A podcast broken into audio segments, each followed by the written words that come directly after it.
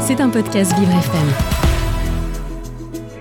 Vous écoutez Vivre cet épatant, le MAG, avec Hugo Vitoz. Il est temps à présent de retrouver Marie-Alexia. Bonjour Marie. Bonjour Hugo, bonjour à tous. Et alors après euh, votre escapade hier euh, à Nantes du côté de Clisson, euh, aujourd'hui on traverse l'Atlantique, on traverse euh, la- les océans. Oui, aujourd'hui on part au soleil. Alors non, on ne reste pas à Paris, même si en vrai, hein, Mm. on n'a pas trop trop à se plaindre aujourd'hui. non, ce il fait moment, chaud hein. la nuit, voilà. Il fait très très chaud la nuit, c'est une horreur. Aujourd'hui, je vous emmène avec moi en Guadeloupe. Et quand on parle gastronomie créole, on pense généralement au fameux Colombo. Alors non, pas l'inspecteur pour les plus vieux d'entre nous, mais bien ce plat de viande en sauce à base de mélange d'épices, une espèce de curry. Et heureusement, même si c'est bon, l'île a bien plus à offrir. Et on commence avec un grand classique Marie forcément. On commence surtout avec l'apéritif Hugo. Et on ne peut pas les rater, ils sont à la carte de tous les restaurants. Et Lolo, c'est des petits restos de plage, les acras, des beignets de poisson, alors souvent à la morue, mais après on peut en trouver aux crustacés. C'est agrémenté d'épices ou de piments et ils se dégustent parfois accompagnés d'une petite sauce relevée. Et comme euh, au Guad- en Guadeloupe, tous les chemins mènent au Rhum, non, ce n'est pas moi qui l'ai inventé, vous pourrez le déguster sous toutes les formes, agrémenté de toutes les saveurs, bien entendu. Pour les amateurs d'alcool fort, vous avez le tiponche. C'est du rhum blanc servi avec un peu de sucre de canne et du citron vert, qui est un incontournable. Et en Guadeloupe, on vous sert généralement le verre garni de sucre et de citron vert, et on vous donne la bouteille de rhum. Ah oui. À vous de doser la quantité d'alcool dans ces cas-là. Et si vous êtes plutôt plutôt long drink, vous préférez le planteur, ce mélange de rhum et de jus de fruits. Alors à tester aussi les multiples punchs artisanaux aromatisés aux fruits et aux épices.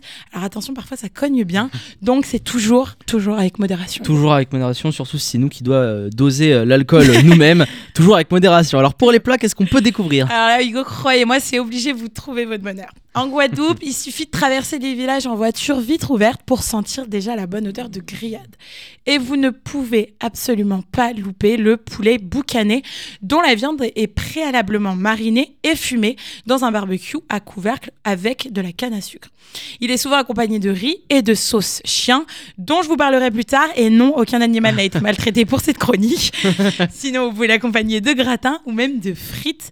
Et si vous êtes plutôt produit de la mer, alors les grosses écrevisses d'eau douce sont faites pour vous.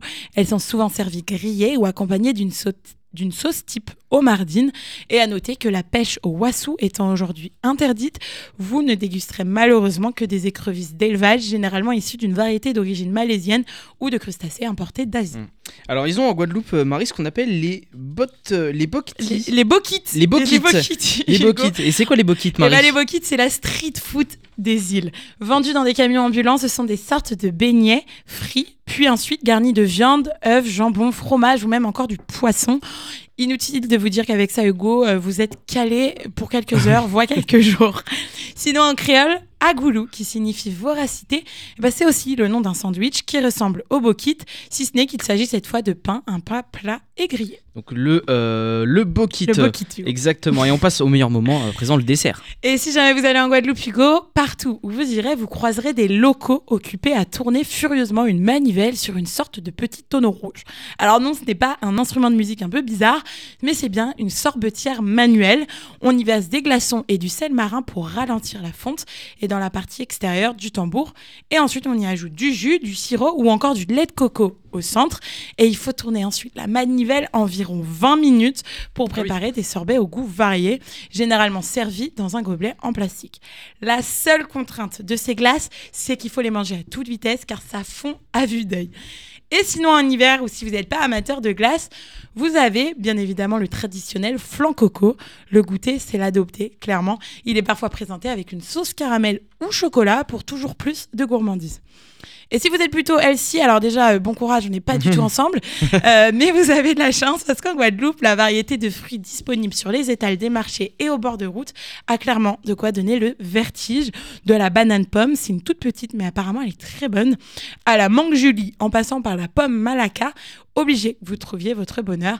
Et bien sûr, ne manquez pas les délicieux jus de fruits frais bien local. Putain, mais manger les glaces euh, en Guadeloupe, c'est tout un sport. 20 minutes euh, de moulinage et surtout manger rapidement. Je pense qu'on a rapidement froid au cerveau surtout. Il faut faire attention quand même. Et alors les petits bonus à présent, Marie. Petit bonus, on le sait, pendant longtemps, la Guadeloupe était une référence en matière de production de café de très grande qualité, mais elle s'est depuis euh, consacrée à la culture de la banane et du sucre de canne, une culture qui sont beaucoup plus rentable.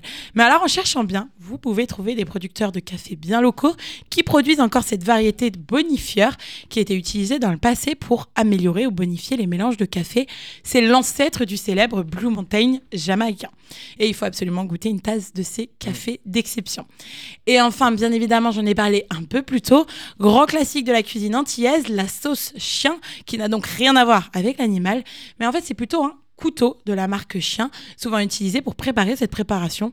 Hein, en gros, c'est simple, c'est un condiment composé d'oignons, de cives, de piments. Alors souvent des piments végétariens qui ont la particularité de ne pas piquer, d'huile de citron qui agrémente les grillades et c'est à goûter aussi la sauce piment qui arrache vraiment bien. Donc faites attention.